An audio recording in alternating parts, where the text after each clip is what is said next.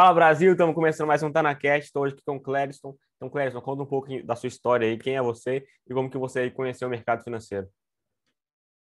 Olá pessoal, tudo bem? É, meu nome é Clériston, eu sou engenheiro de produção, mestre em engenharia de produção e meu mundo de investimentos começou em 2009, no início de 2010, no início de 2019, né? E na metade do ano comecei a fazer o MBA em investimento em ações e mercado de capitais na Universidade Católica de Pernambuco. Aí quando terminei o curso, eu fiquei muito apaixonado pela pelo investimento e resolvi é, fazer a prova do CEA, né, que é disponibilizado pela Ambima. Aí a partir disso, né, estou num processo transitório, né, saindo do mundo acadêmico entrando no mundo do, dos investimentos de fato, né? orientar as pessoas como investir melhor. Tenta só passar é... uma visão pessoal sobre o que é o CEA, né? o certificado aí. Tenta só explicar um pouco para quem ainda não conhece. Bem, o CEA é o, certifica... é o certificado especialista Ambima, disponibilizado pelo, pelo próprio órgão, né? que dá habilitação é, do, da pessoa é, exercer a profissão né, em dois distintos caminhos. O lado bancário, né, que você vai associar desculpe, a só é, orientar os gestores, né, ou senão ele vai atuar como gestão, né, nos bancos. Ele pode também exercer atividade de CPA 10, CPA 20, que são outras certificações pela Ambima. O CPA 10 é voltado mais para o pessoal de varejo, o CPA 20 é voltado para o pessoal de alta renda. Ou senão ele pode, é, no outro lado, é, certificar, é, credenciar pela CVM e tornar o consultor é, de valores imobiliários, consultor de investimentos. Ou senão ele pode também atuar como planejador financeiro.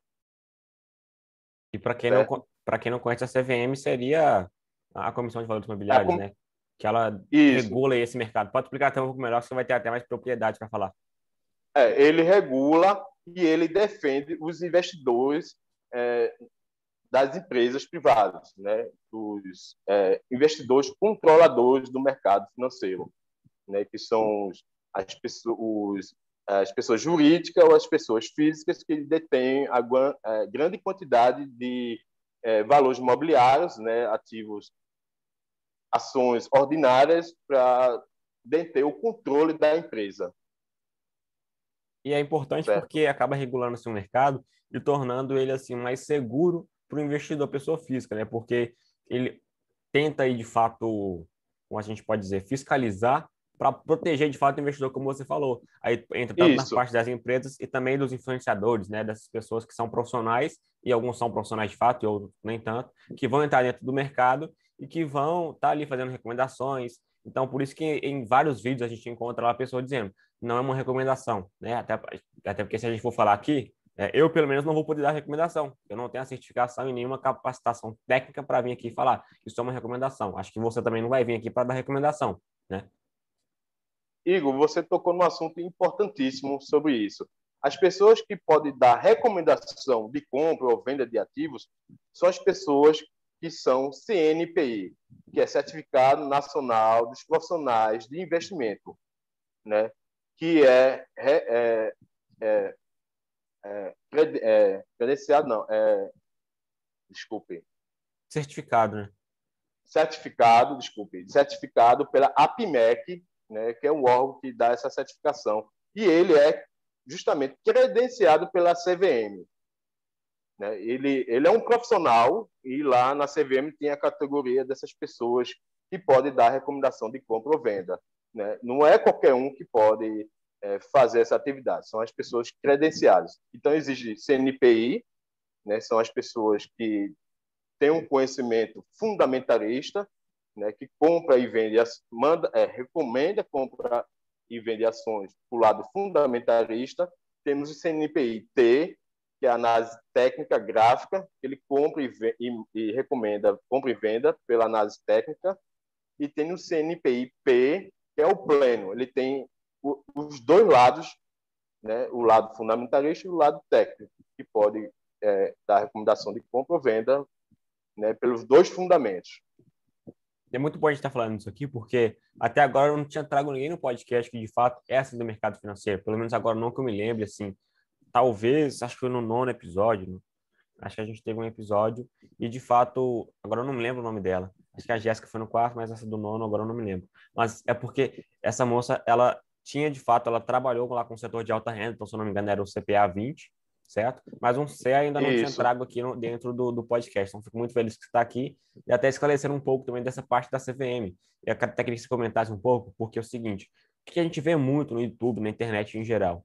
O influencer, ele vai lá e grava um vídeo, aí, pô, é aquela história, né? O cara vai visitar com a empresa, vai falar com o gestor, aí o cara faz aquele teatro todo, fala, tô comprando, tô comprando, tô comprando, tô comprando, a empresa é boa, é isso, é aquilo. Aí no final ele fala, isso não é uma recomendação de investimento.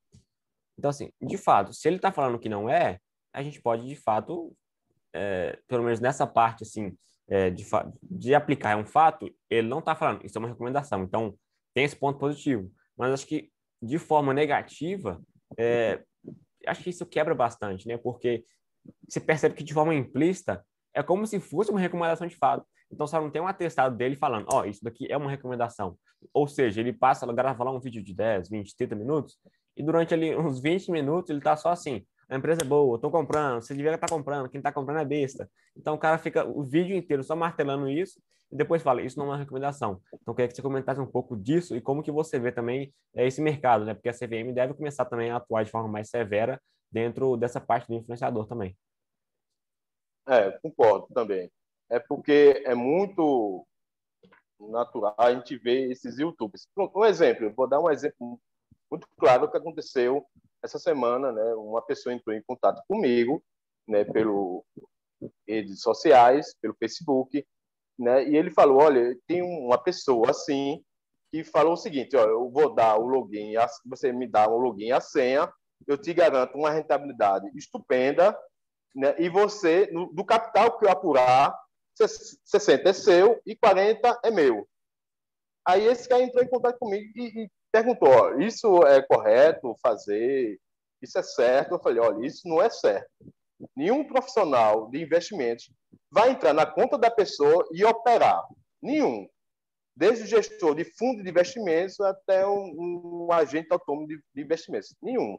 Né? Eu orientei ele, falei sobre o que é o AI, falei o, o CPA 10, CPA 20, o CEA, o CGA, que é a certificação para fundos de investimento, para gestores de fundo de investimento, do CFP e CFA. Aí ele ficou olhando assim, pô, legal, o que você me recomenda? Aí eu falei assim, olha, eu sou o CEA, né, e estou entrando aqui, estou entrando na CVM, e eu posso orientar dessa seguinte forma. Então, eu expliquei todo o arcabouço, né, de que eu posso é, orientar ele dos investimentos. Né? Primeiro tem aquele contato inicial para depois a gente é, firmar os encontros e, e, eu analisar toda a situação da carteira dele e propor né, uma carteira né, de acordo com seus seu perfil né, e o risco né, mensurado da carteira, toda análise quantitativa do, da carteira. E você falou um Aí ponto eles... importante, que é, é, é, de risco e também de gerenciamento, eu acho que sobretudo de entender o perfil. Mas pode complementar isso, eu acabei de interromper.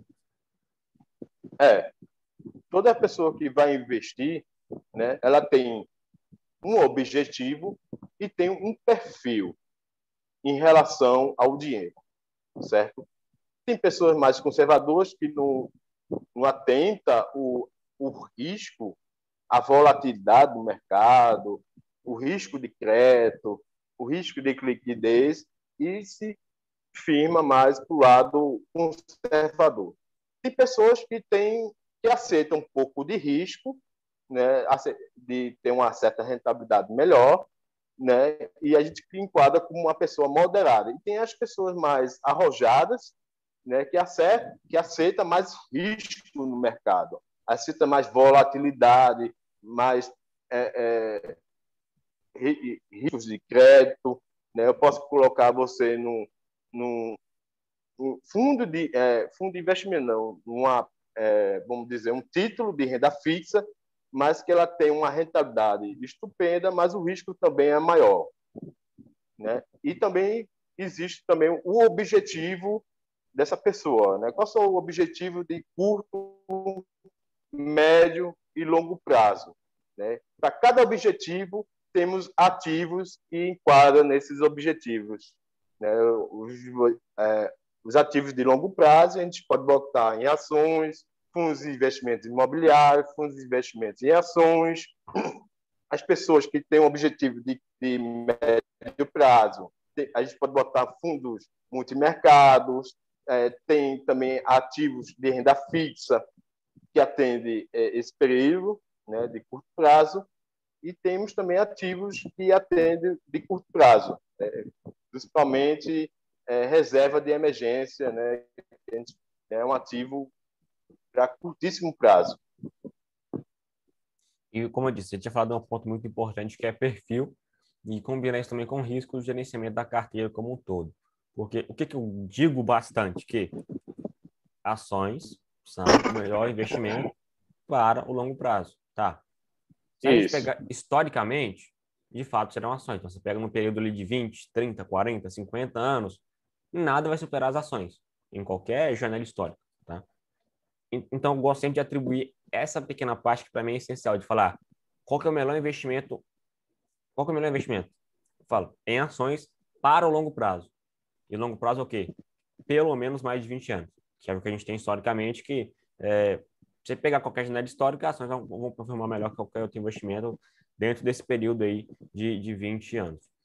Mas o ponto é, se você quer para curto prazo, você quer para 15, para 10, para 5 anos, ou mesmo, ou mesmo para 9 meses, para 6 meses, para 15 dias, aí não vai ser ações, né? Então, porque não tem como eu virar aqui e te falar, é, pô, o melhor investimento é ações. Eu estaria mentindo. Na verdade, assim, a informação ela, ela, estaria muito incompleta, porque se você quer ter uma reserva de emergência, não vai ser em ações. Se você quer juntar seu dinheiro para comprar uma casa, para fazer seu casamento, para viajar, não vai ser em ações, né? Então, acho que é muito importante. Você falou num ponto que eu achei assim, essencial.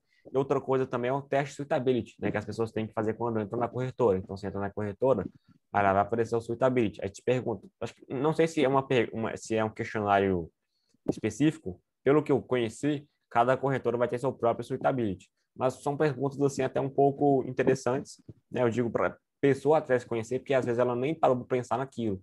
E acho que também faz um pouco de parte do seu trabalho, né? De, de fato fazer essas perguntas e entender qual é o objetivo da pessoa, também o que ela está buscando ali.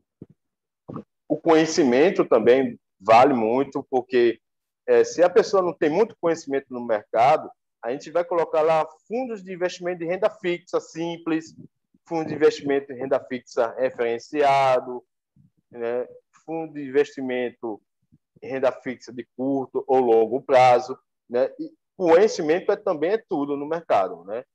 Se ela tiver um pouco de conhecimento, a gente pode avançar um pouco mais, entrar é, outros tipos de fundo de, investi de, de investimento, fundo multimercado, fundo é, cambial, fundo é, de ações, ou se não em ações também, ou derivativos, né, que é o outro mercado que detém um grande conhecimento.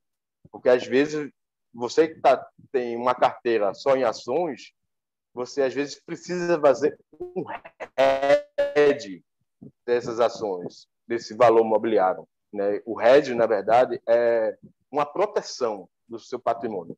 Caso o mercado ele entra em colapso, a gente chama de risco sistêmico, né? Então o, a, o seu volume financeiro ali está protegido, seus ativos imobiliários. Né? Você não sofre tanto, né? Com esse com essa perda financeira, né? Porque no mundo dos investidores, um investidor ele não é avesso, ele não é avesso ao risco, ele é avesso à perda, né? Você entende, né? É um ponto importante que você então, falou. Outro ponto. Pode, pode seguir. Não, fica à vontade, por favor. É, é porque você comentou também de, de, risco, é porque a gente tem que entender também que risco é diferente de volatilidade. Então, nem sempre um ativo que ele é mais arriscado, não, perdão, um ativo que é sempre mais volátil não quer dizer que ele é mais arriscado, mas pode prosseguir. É, porque assim, a gente pode calcular o risco de diversas formas, né? Pelo método quantitativo lá que determina o desvio padrão, né, dos preços históricos, a gente chega no do risco daquele ativo, a gente pode calcular pelo beta do ativo, que é em relação ao mercado, um índice de mercado, que é um índice Bovespa, né? Se aquela ação tiver um beta inferior a 1, então o risco dela é mínimo. Mas se ela tiver um risco acima de 1, que é acima do mercado, então ela tem um risco maior. Um exemplo, se o beta tiver é, 1,10, se o mercado andar 1, ela anda 10. Está entendendo? Se o mercado cair 1, ela cai 10 do mercado. Né? Então, o beta também ela é fundamental para você calcular sobre o risco. Tem vários índices né, que a gente pode é, é, analisar a sua carteira. Tem, temos o índice Sharp, o índice Treno, o índice Modigliani, que é o, o, a relação, o retorno da sua carteira né, ao risco. Se a gente se tiver uma carteira que consegue ter um, um retorno maior em relação ao risco, né? Então a gente fala que essa é uma carteira é, ótima, vamos dizer assim. Existe também toda a teoria, né, da carteira, né, desenvolvida pelo matemático é, Markowitz, Henry Markowitz, né, que a gente consegue encontrar a melhor relação risco-retorno da carteira, né? E essa relação é um risco pequeno e um retorno bem maior. Eu, eu já estava pensando aqui um pouco, tipo, como que seria de fato assim, um perfil de risco para o investimento. Então, tinha dividido aqui de forma simples, né? Então, acabei de pensar aqui, é, vou até comentar para que você possa adicionar também corrigir se tiver alguma coisa que a gente estiver pensando aqui de errado. Então, vamos pegar aqui, por exemplo, cinco níveis, né? Então, vamos pegar um, dois, três, quatro, cinco. O primeiro nível é aquele cara que, pô, ele não quer perder de jeito nenhum, quer deixar seguro lá e ele não, não lida com perda. Então, uma renda fixa, né? Não tem, não tem muito segredo ali para ele. Né? Cuidado, renda fixa também pode perder dinheiro, porque ela sofre o chamado marcação a mercado. Né? Se for um tesouro direto, que a marcação dela é de acordo muito próxima, então a variação dela é muito pequena. Mas se pegar um pré-fixado um ponto fixado que tem um, um pré-fixado atrelado nele, aí a marcação dele é mercado, a, a, oscilação dele é maior em relação à taxa de juros. Desculpa, você... pode continuar. Não, não, é ótimo que você fala disso, porque eu também não entendo muito de renda fixa. E acho que até um erro que o mercado tem como um todo de generalizar. Então, pô, renda fixa, ele não perde dinheiro. Eu comecei a estudar recentemente, eu comecei também a entender um pouco mais de renda fixa, e eu vi de fato que, que não é bem assim. A gente tem ali a renda fixa, por exemplo, o Tesouro Direto, né? A gente tem também o IPCA+, os juros semestrais, e tem várias variações ali que a gente vê. Né? Às vezes, se você vende antes do vencimento, você consegue perder dinheiro, como foi o caso que você acabou de comentar Isso. aí, seria um exemplo. Ou ganhar dinheiro também, dependendo da, da situação macroeconômica que a gente está vivendo. Assim, a taxa de juros, na verdade, que, que percorrem, né, no momento. E, e, o ponto geral, assim como um todo, é que de fato vai ter menos risco, né, porque você está emprestando dinheiro para o Estado em si.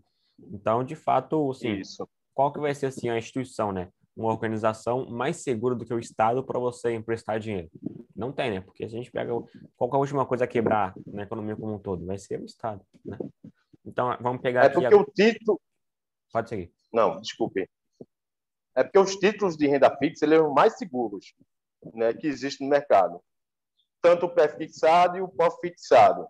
Né? Você pode carregar ele até o final, ele vai garantir a rentabilidade né? e eles são mais fixos. Eles também sofrem marcação a mercado, como tinha comentado antes. Né? Mas se você carregar até o final, até o seu vencimento, você garante aquela rentabilidade que ele prometeu. Porque o risco é muito certo? reduzido. Isso. É, é um risco soberano, né? O risco do mercado, é, o risco do governo, né? E temos os riscos de crédito, né? Das instituições financeiras e não financeiras, né? As instituições financeiras temos aqueles produtos CDB, LCI, LCA, CRI, CRA, depósito a prazo com garantia especial, leito de câmbio, enfim.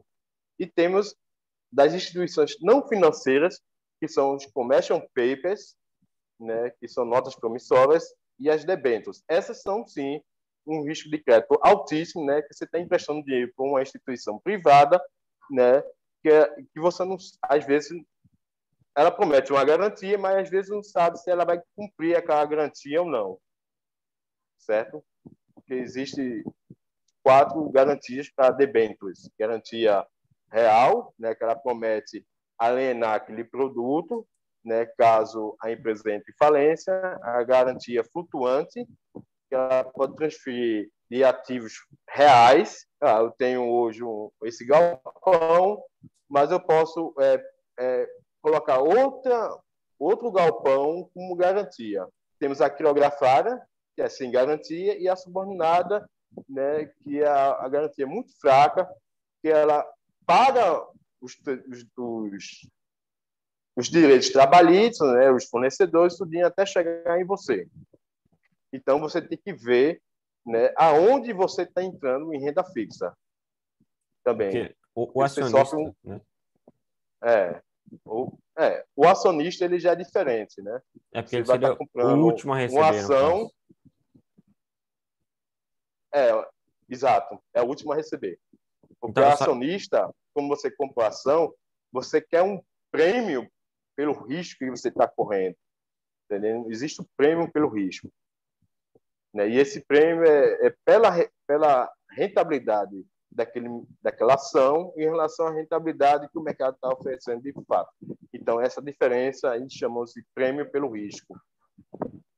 Eu ia comentar no caso da acionista porque seria, entre aspas, uma metáfora, né? Porque, como você comentou, no caso uma debênture, se não me engano, subordinada, né?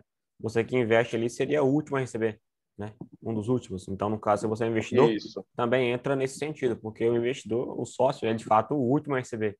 Então, por isso que acaba sendo ali mais arriscado. Se a empresa entrar num, num ponto, por exemplo, de, de quebrar, você pode ter certeza que assim, você vai ou você não vai receber ou vai receber ali muito pouco, porque cada fatia vai ficando ali é, com, com o banco, com o Estado, com, com dívida trabalhista, né, com fornecedor, enfim, por aí vai. É, e uma forma de você analisar esse risco de crédito são a, a classificação de rating. Né? Para as empresas que têm a classificação tipo A, elas são boas pagadoras, né? e essa classificação vai reduzindo a triplo A, triplo, é, double A, 1A, é, triplo B, 2B, 1B, até chegar no D, que é o default. Né? Default, então, é, ela é inadimplente e não vai pagar é, dinheiro algum. Em compensação, quanto maior é menor esse grau, maior é o risco, né? Se, se eu sou uma empresa tipo Way, os juros que eu vou pagar para o cara que botou o dinheiro na minha empresa é menor. Mas para aquele que é dobro B, é, duplo B, ou um B, ou B menos, dependendo, né? Que é, são três empresas, a Moody's, a Fintech, a Standard Poor's, né? Cada um tem uma sequência de avaliação é, o, é, o, a taxa de juros que você vai pedir a ela é maior. Né? E essa... Então, você é, está correndo mais risco, mas a taxa de juros é maior que você está é, solicitando para aquela empresa. Eu vou, acho que achei bem interessante a gente vai entrar aqui agora em dois pontos.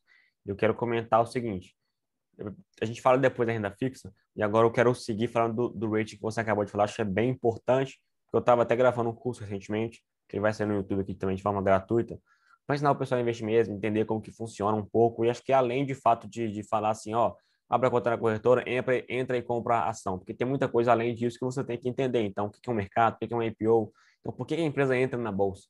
Por que, que você deveria se tornar sócio? Então, você tem que entender um pouco de cada racional para você saber o que, que você está fazendo ali e ter uma convicção um pouco maior. Não é só falar com você, pô, Cledson, é, entra aqui, abre a conta na corretora, compra uma ação lá e acabou. Não é simples assim. Né? É, as empresas abrem o seu capital né, pela oferta pública inicial, que você acabou de falar, chamado o IPO, né, na, na, com o objetivo de captar o dinheiro. Né? Nenhuma empresa é bonzinha. A gente tem que colocar isso na cabeça. A empresa ela visa lucro, ela visa dinheiro. Então, ela abre o capital com o objetivo de captar esse dinheiro para financiar os seus investimentos. Né, comprar mais maquinários, atender outros mercados que ela ainda não atende, né, desenvolver novos produtos, novos serviços. Então, ela faz esse processo de IPO para captar empresa, é, dinheiro né, e para fazer esses investimentos. E, em contrapartida, ela, ela contribui para o acionista uma parcela do seu lucro, certo? Mas tem todo o contexto para você analisar uma empresa, né? Quando ela abre um IPO, quando você vai investir em uma empresa. Não é simples, não é fácil, né? Então, tem toda uma análise é, macroeconômica e financeira para você analisar aquela empresa, né, se ela de fato vai realmente compor a sua carteira ou não. Porque tem empresas aí que abriu IPO né, e são empresas é, não muito bem vistas, né, e, ela, e a ação dela hoje ainda vale né, uma michuruca ainda. Né? A, quer dizer, a pessoa que colocou dinheiro nessa empresa né, perdeu de fato dinheiro, né, que não soube analisar uma empresa né, e como ela está inserida nesse, nessa economia, nessa macroeconomia, né, e toda análise, vamos dizer, fundamentalista, né? No, no IPO a gente tem o quê? Uma simetria de informação muito grande. Então a gente pode entender também o IPO como uma troca, né? Porque de fato é uma troca. Então é um fluxo que a gente tem aqui. Então a gente tem aqui tanto é, o empresário, o dono da empresa, os fundadores, o que seja, e a gente tem aqui do lado o investidor. Então, o que acontece é, é como a gente vai fazer uma troca. Então, eu vou vender aqui o copo que eu estou segurando. Eu tenho o copo e você tem o dinheiro. Eu te dou o copo, você me dá o dinheiro. Eu recebo o dinheiro e eu te dou o copo. Então, assim, é, o, que, que, eu, o que, que eu tenho? O copo, você tem o dinheiro, a gente troca. Então, eu recebo o dinheiro e você passa a ter o copo.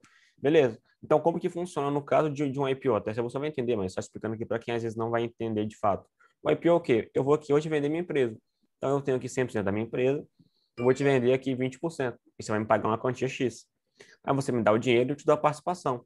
Aí, por que, que eu pego o dinheiro? Como você comentou. Ah, para expansão, atuar em novo mercado, desenvolver produto, melhorar serviço, é, pegar um novo escritório, contratar gente mais qualificada, ou então atrair novos talentos. E você quer o quê? Você dá o dinheiro e, em troca, pega a participação da empresa. Para quê?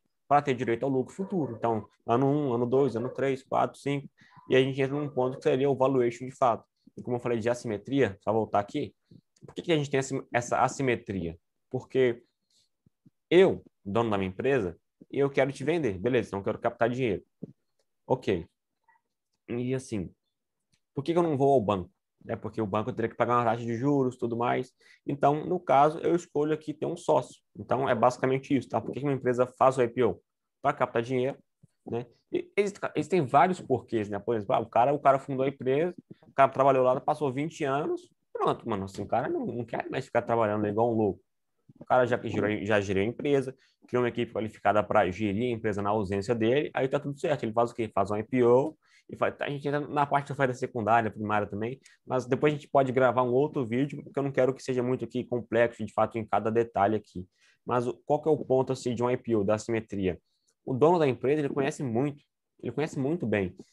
Então, você não vai conhecer tão bem quanto ele. Então, já tem essa assimetria nesse ponto, porque quem está quem tá vendendo conhece muito melhor do que quem está comprando. E outro ponto é o preço, né? Então, eu, eu estou vendendo a minha empresa eu não vou vender barato. Se eu tenho esse copo aqui e eu conheço esse copo, eu vou jogar o preço dele lá em cima. Então, o que a gente tem de muito grande assim no IPO, que eu vejo bastante, é um risco de principalmente execução. Então, você cria um. Não, nem, nem todos são assim, mas vamos pegar, você pega um PowerPoint e apresenta. Ó, a gente vai crescer tanto, tanto, tanto, o mercado é assim, a gente vai crescer tanto. Então, pode ser que aconteça? Pode ser. Mas qual é o grande risco? É o risco de fato de execução. A empresa pegar e entregar tudo, que, tudo que ela está prometendo. Então, o que acontece muitas vezes no IPO é a empresa vende por um preço como se aquilo já fosse realidade. Então, ela conta assim com, com o ovo lá na bunda da galinha. Então, ela já quer te vender por um preço, considerando que ela ainda nem entregou. É, na verdade, é um fluxo de caixa futuro, né? Você compra uma empresa que ela vai dar um fluxo de caixa futuro né, que esse fluxo de caixa futuro dá uma rentabilidade, um crescimento da empresa. é isso que você compra uma ação. Eu vou comprar essa ação porque eu acredito que lá na frente essa ação ela vai ter um valor patrimonial maior do que hoje, né?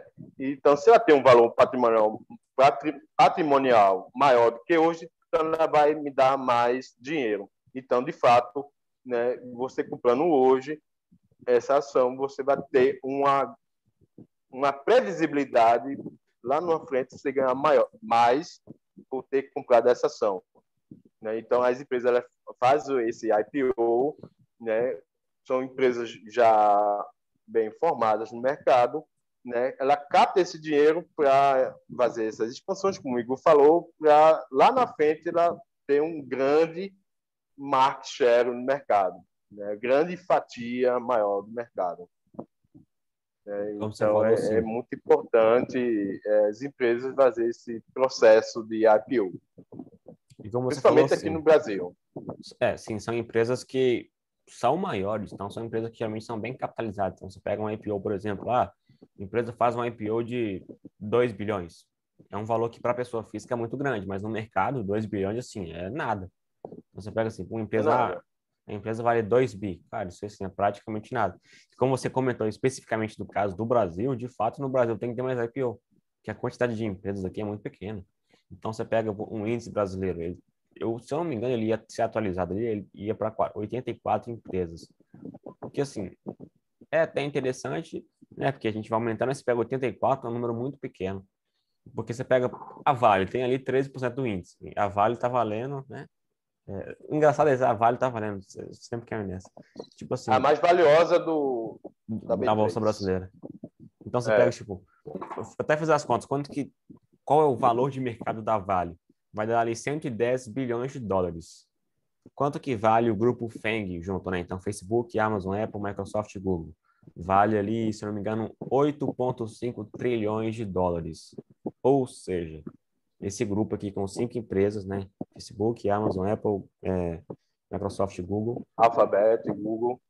Vale mais não, até esse, a própria bolsa do assim, vale, vale, muito mais e o ponto é a gente pegar o valor de mercado de 8 tri e meio de dólares para 110 bilhões de dólares que é o valor da Vale, a gente precisaria, se não me engano, de 77 empresas igual a Vale, ou seja, 77 empresas igual a maior empresa da Bolsa Brasileira, para ter o valor de mercado igual a 5 dos Estados Unidos. Então, falta, é o que a gente entende no Brasil, falta empresa. Então, falta também o empreendedorismo, falta também o incentivo para investir.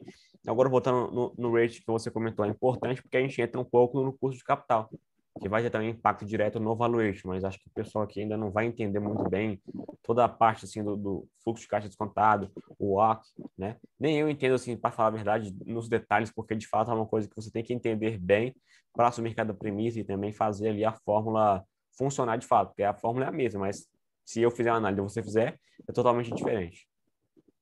É, o valuation é uma análise muito subjetiva, você vai pegar dados futuros, taxa de, do PIB, taxa de crescimento, e vai trazer esses valores presentes, né, descontado pelo WACC, que é o custo médio ponderado da empresa, porque a empresa ela é construída de dois capitais o capital próprio, que é o capital dos acionistas, e o capital terceirizado, que é o capital que ela pede emprestado no mercado, seja debêntures ou pelo banco. Né? Então, ela dá uma taxa, que essa taxa, nos fluxos de caixa futuro, né, das receitas, vamos dizer assim, a grosso modo, futuros, a gente traz presente e a gente determina qual realmente o valor justo daquela empresa. A partir daquele valor justo e o valor praticado da empresa, a gente temos o upside, né, que é o percentual que ela pode alcançar, né, ou senão, o downside, o quanto ela pode cair no mercado. Né? Então, é uma análise bem mais é, robusta, é, necessita que a pessoa tenha um grande conhecimento realmente é, fundamentalista do mercado. Né? Não é algo muito simples assim de dizer não ah, o, a posição do mercado está hoje, né, a gente entende que o mercado vai estar tá melhor agora e a gente vamos apostar nessas empresas. Não, não é assim, né? Não é dessa forma. Né? Eles têm que trazer esses valores dessa empresa agora na data presente, né? ver qual é o seu valor justo, ver o valor de preço que está sendo praticado no mercado e ver realmente se ela tem um upside ou um downside, né? se ela tem um grande crescimento ou um baixo decrescimento. Né? E, temos, e para as pessoas que não, tem, não é muito familiarizado pela análise fundamentalista, você pode analisar graficamente. Só que o problema é o seguinte: a análise gráfica não é uma análise para longo prazo, é uma análise para curto, médio prazo, né? Pessoal que gosta de fazer swing trade, né? Às vezes um pouquinho de position trade, né? Não é um, não é algo assim que você pode é, comprar ali pelo gráfico e carregar pela vida toda. Não, não é assim. Para fazer isso, você tem que entender um pouco mais a análise fundamentalista, análise do valuation, né, para poder é, você realmente saber o que está comprando de fato, né? Entender realmente a saúde financeira da empresa hoje e quanto ela pode garantir é, lá na frente, se ela vai permanecer crescente ou não. Exatamente. Assim, se a gente pega, por exemplo, análise técnica, ela é de fato curto prazo. Então, ela, o que, que a gente analisa lá? O volume, a parte histórica, não, bateu aqui e voltou, né? Bateu no suporte, na resistência, o que seja, e não passou dali. Beleza, então a gente entende ali que tem, de fato, uma referência histórica e que a tendência é que aquilo continue a se repetir. Óbvio que não para sempre, né? Porque pode ser que a empresa venha ficar horrível e vai despencar, ou a empresa vai ficar boa e vai deslanchar. E, naturalmente, a empresa não quer dizer que sempre vai ficar boa, né? Mas, geralmente, o mercado a gente entende que ele vai ali para cima. Então, então, existem várias coisas que a gente até poderia comentar aqui. Eu queria falar um pouco do, do rating de fato, porque é uma parte interessante para você entender. Eu digo, tirando assim da parte específica de empresa, mas eu digo em geral, analisar o risco-retorno. Porque vamos pegar tipo um debenture e um tesouro direto. Né? Assim, qual que é mais ah, arriscado? Ah, é você emprestar dinheiro para uma empresa ou emprestar dinheiro para o Estado? Ah, mas é porque é mais, é mais arriscado para a empresa, mas só que ela me dá um retorno maior. Não quer dizer que ela é. vai te dar um retorno maior. Ela está só falando que ela vai te entregar. Mas ela, pode ser que ela não consiga entregar aquilo de fato. Então, o risco, ele não quer dizer volatilidade, ele quer dizer, de fato, perder dinheiro. Porque o risco é a empresa não conseguiu entregar, a empresa quebrou, não vai te pagar. Então, a promessa que tinha acabou. Então, acho que a gente vai até explicar melhor que eu. Pode seguir aí. É, a classificação de rating é o seguinte: é, são empresas que dão opinião de risco daquela empresa, certo? E esses riscos são classificados do AAA até o D, que é o default. O AAA, né, são empresas que são boas pagadoras, né? Elas são de baixo risco, né, e garante o investidor, né, com a confiabilidade que vai honrar seus compromissos. E, a, e o D, o default, não, elas são inadimplentes. Então, à medida que o risco vai caindo, né, a classificação vai caindo, aumenta-se os juros. Né? Assim, uma empresa que tem o, o, a classificação C, ela vai pagar maior, porque ela tem maior risco do que uma empresa classificada tipo 3A, vamos dizer assim, AAA. Está entendendo? Então, esse, essa classificação de risco ela dá esse, essa visão, esse norte de como a empresa ela está, né, agora, né, o que ela pode honrar, na verdade, né, e o que ela está oferecendo de fato que pode pagar para você, os juros, no caso, né? Estou falando de juros. E o governo não, o governo não tem nada a ver. O governo ele é um risco soberano, um risco país, né? que ele dificilmente vai quebrar. Então, o que ele prometer, ele vai realmente pagar. Ele não tem risco de crédito. O que tem risco de crédito são as instituições privadas, financeiras ou não financeiras. Né? E uma forma de você analisar esse risco é pela classificação do rating. Tem alguns instrumentos financeiros de renda fixa que possuem uma proteção de FGC, que é o Fundo Garantidor de Crédito. Né? O fundo garantido, fundo garantido de crédito ele vai garantir até 250 mil né, por CPF e por é, aglomerado financeiro.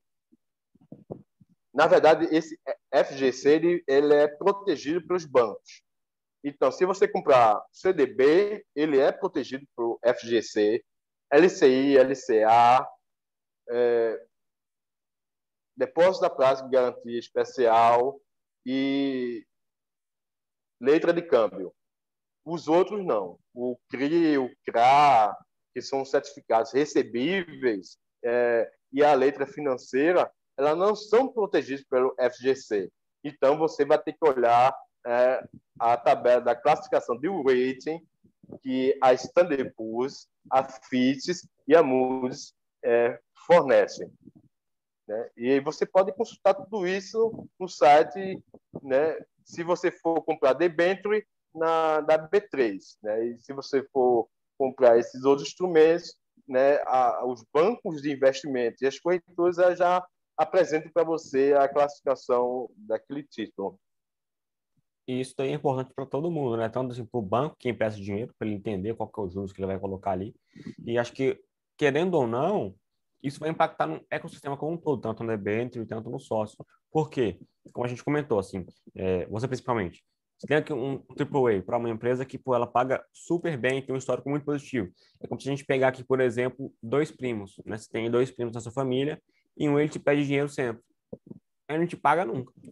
Pede dinheiro, não paga. Pede dinheiro, não paga. Então, o quê? Ele é o inadimplente. Então, ele vai ficar lá no default. Né? E tem aquele cara que, pô, ele é difícil pegar dinheiro com você. E quando ele pega, ele paga antes da hora, ele paga antes do prazo. E fala, cara, tá aqui o dinheiro, entendeu? Então, assim, a gente tem esses dois primos né? Então, um cara que te paga ali na hora, então ele vai ter, vai ter a classificação máxima. E, naturalmente, quando você for emprestar dinheiro para esse primo seu que é mais que, que de fato tem compromisso que ele te paga, você vai cobrar o que dele? Menos juros, né? Então, assim, Isso. Você, você, percebe, pô, ele me paga certinho, um cara que não traz dor de cabeça nem nada, mano, vou emprestar dinheiro para ele tranquilo, não vou cobrar muito juros, até porque ele vai voltar aqui depois para pedir e pede para mim. Então você cobra menos juros, porque você tem uma garantia ali maior, pelo menos pelo histórico.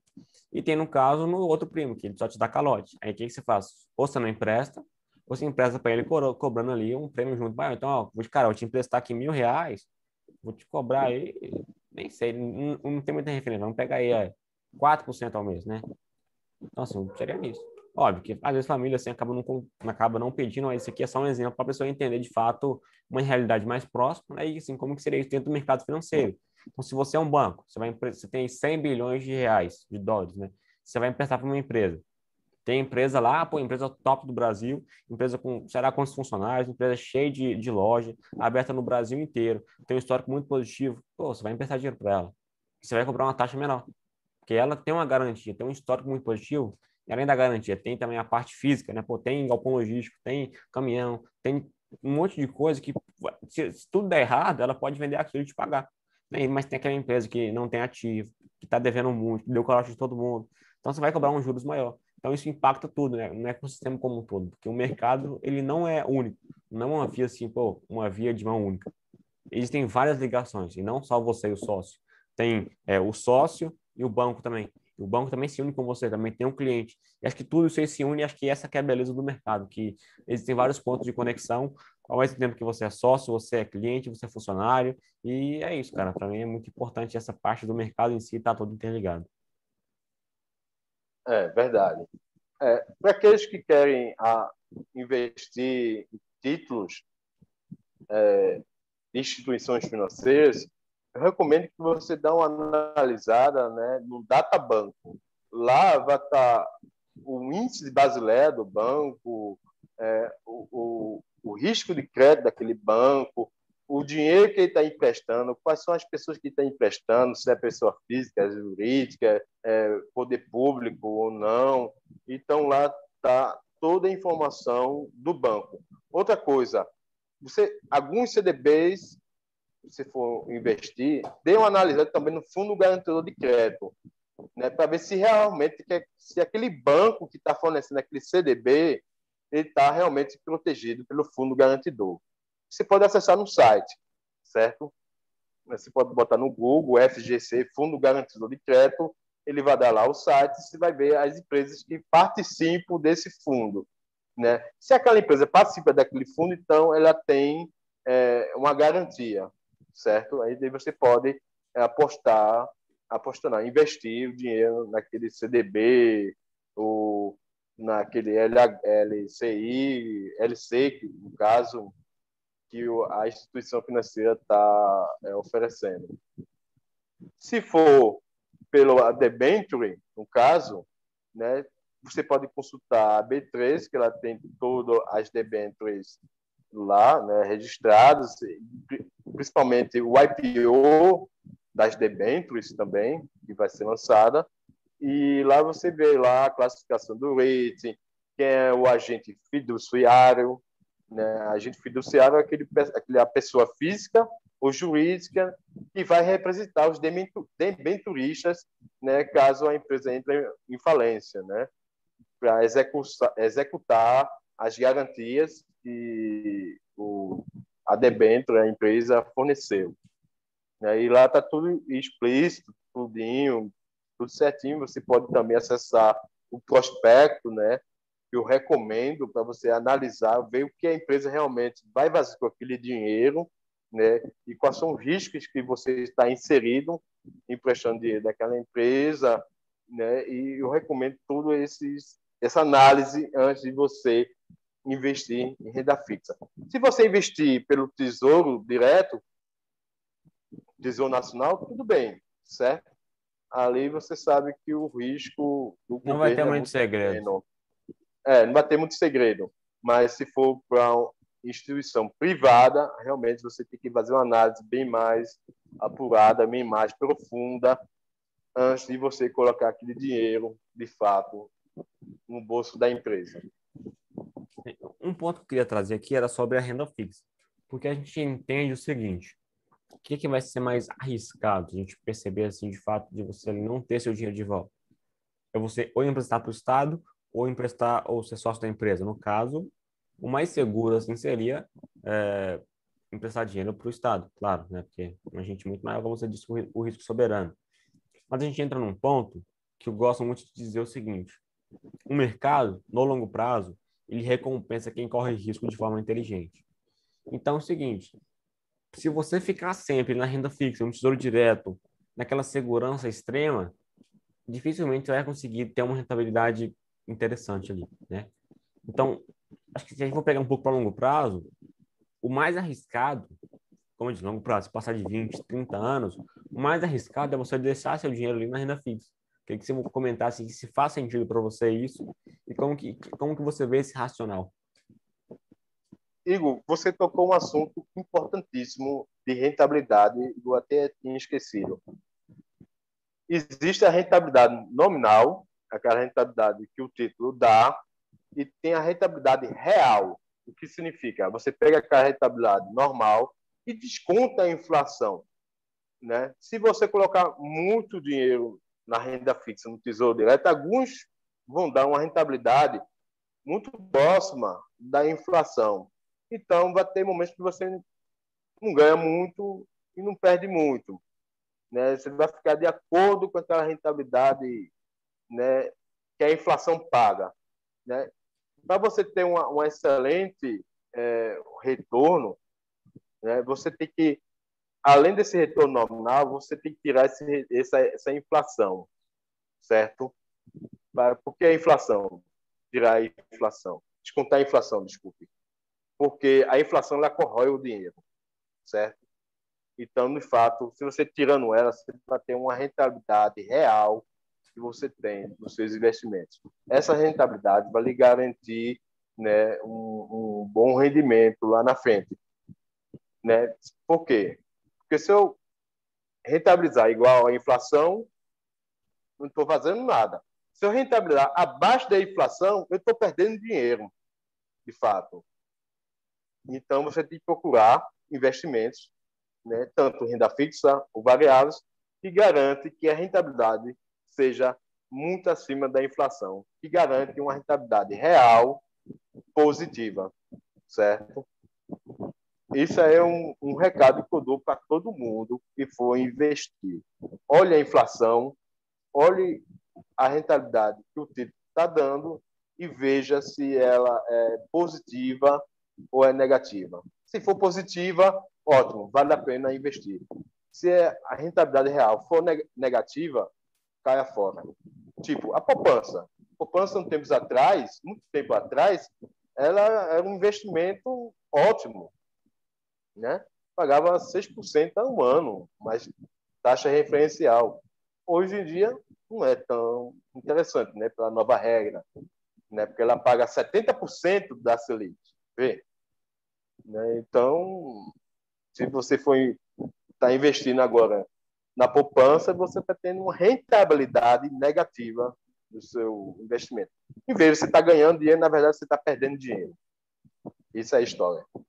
E é importante porque, assim, o dinheiro, para que serve o dinheiro? Não é para você acumular, né? para você trocar por bens, sejam ativos, sejam, de fato, bens materiais, para ter o conforto. Então, é o seguinte, acho que a inflação é importante também, porque o que a inflação significa na prática? como você disse, é a corrosão do seu dinheiro, do seu poder de compra.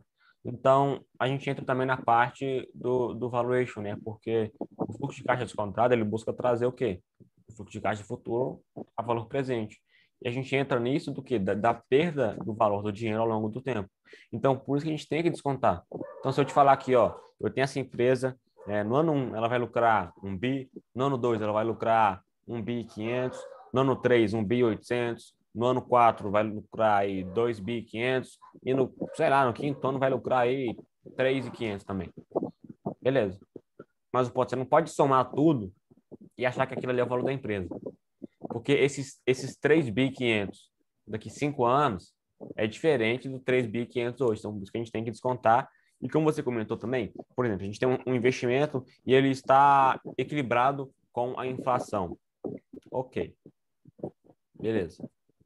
Perdeu dinheiro? Na prática, não. Mas, não. Perdão, perdão, na teoria não, mas na prática você deixa de ganhar. Então, querendo ou não, é uma perda, porque a gente tem ali o custo de oportunidade.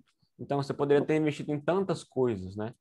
E você investiu naquilo que foi equilibrado. Óbvio, não tem como você saber. Então, assim, na, como diz, na, na prática, na teoria, não sei. Enfim, você não está perdendo dinheiro, você está igual. Mas o ponto é, você tá igual é ruim, porque no longo do prazo você quer estar tá evoluindo.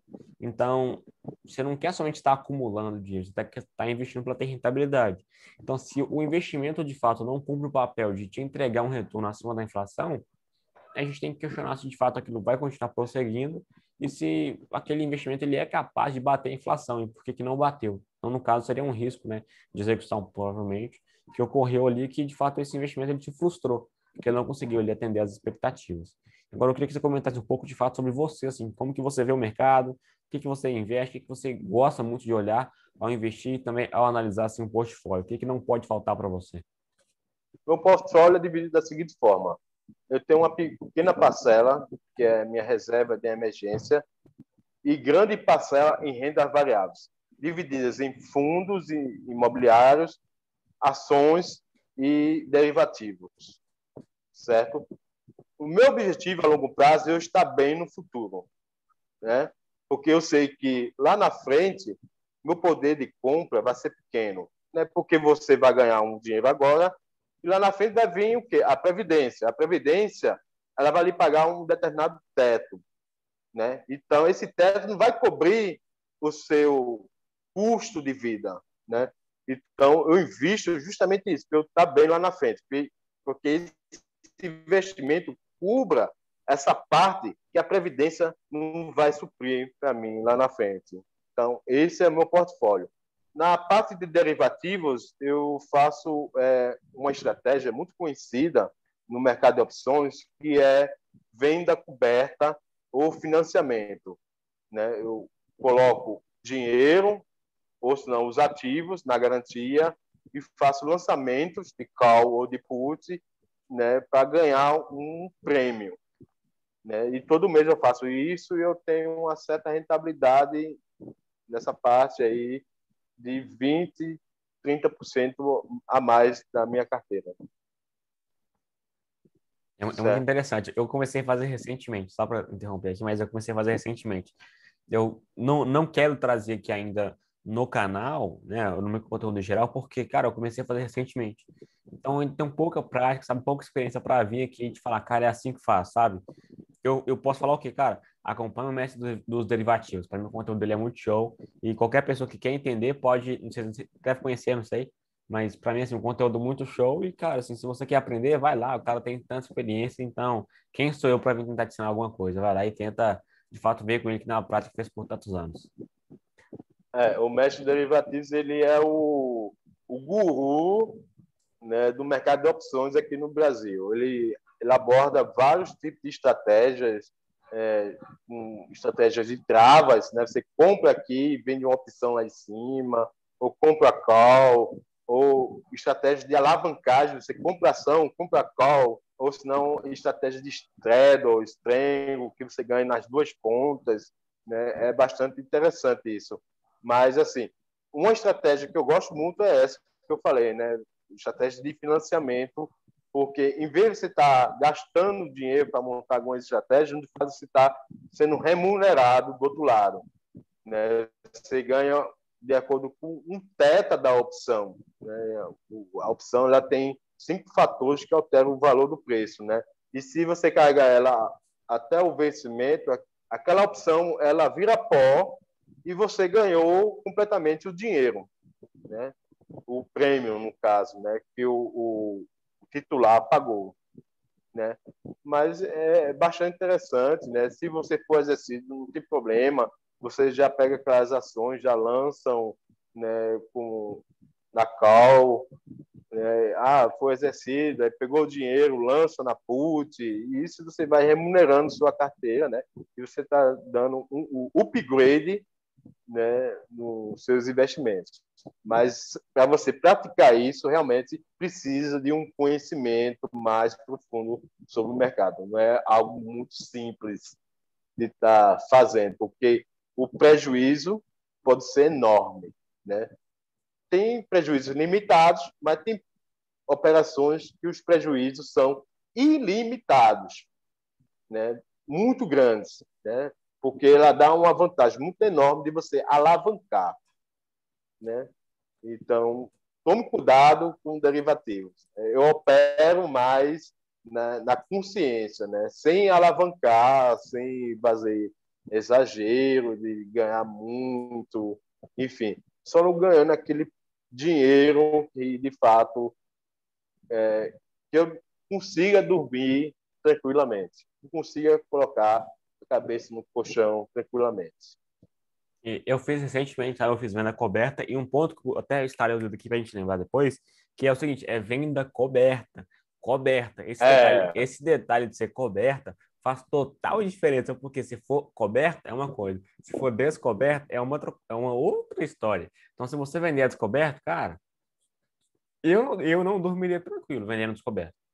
Acho que assim, uma pessoa ela tem que ter ou sangue frio ou muita loucura para vender a descoberto ali e, de fato, dormir tranquilo. Então, você pode até explicar é. um pouco melhor para o pessoal o que, que seria esse vender a o que, que seria, assim, muito arriscado e muito perigoso. A venda descoberta é o, é o seguinte, você não tem um ativo para colocar na garantia, né, na ponta lançadora, porque essa ponta, ponta lançadora, ela dá a obrigação de você comprar ou vender o ativo.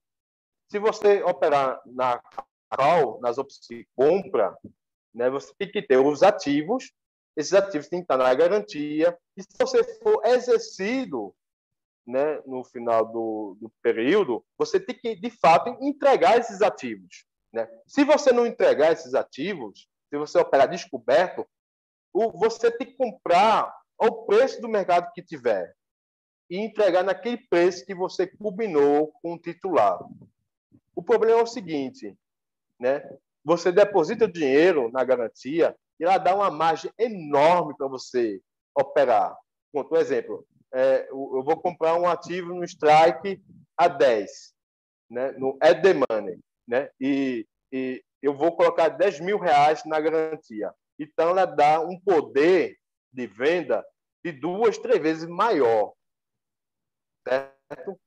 A corretora dá esse poder. Aí você olhou assim, poxa, vou botar 10 mil né, na garantia. Vou ter um poder de compra três vezes maior né, do que vale daquela quantidade de 10 mil de ações. Pô, eu vou alavancar. Então você alavanca, né? Com, aí você pega aquele volume de dinheiro, você movimenta aquele volume de dinheiro, né? Por um risco grande, porque se aquela ação passar daquele daquele strike, né? Você vai ter que ser obrigado a comprar aquela ação em determinado preço e vender daquele preço, daquela quantidade que você combinou com outra ponta. Então, o risco é muito enorme pelo volume de dinheiro que você depositou na garantia. Então, não compensa. Não compensa, certo? Porque o risco ele pode ser muito danoso. Dizem que ações é uma lapada você operar a descoberto né, um financiamento, é você pedir para morrer. Né, porque o prejuízo é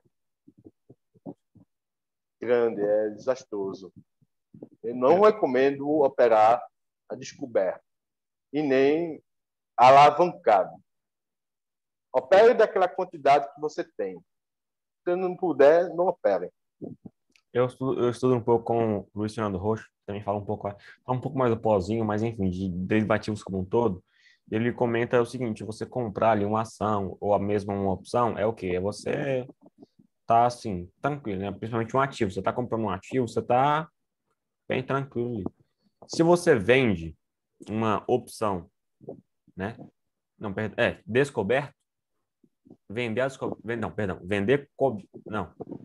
Não, não. Vender a desco... vender descoberto, aleja.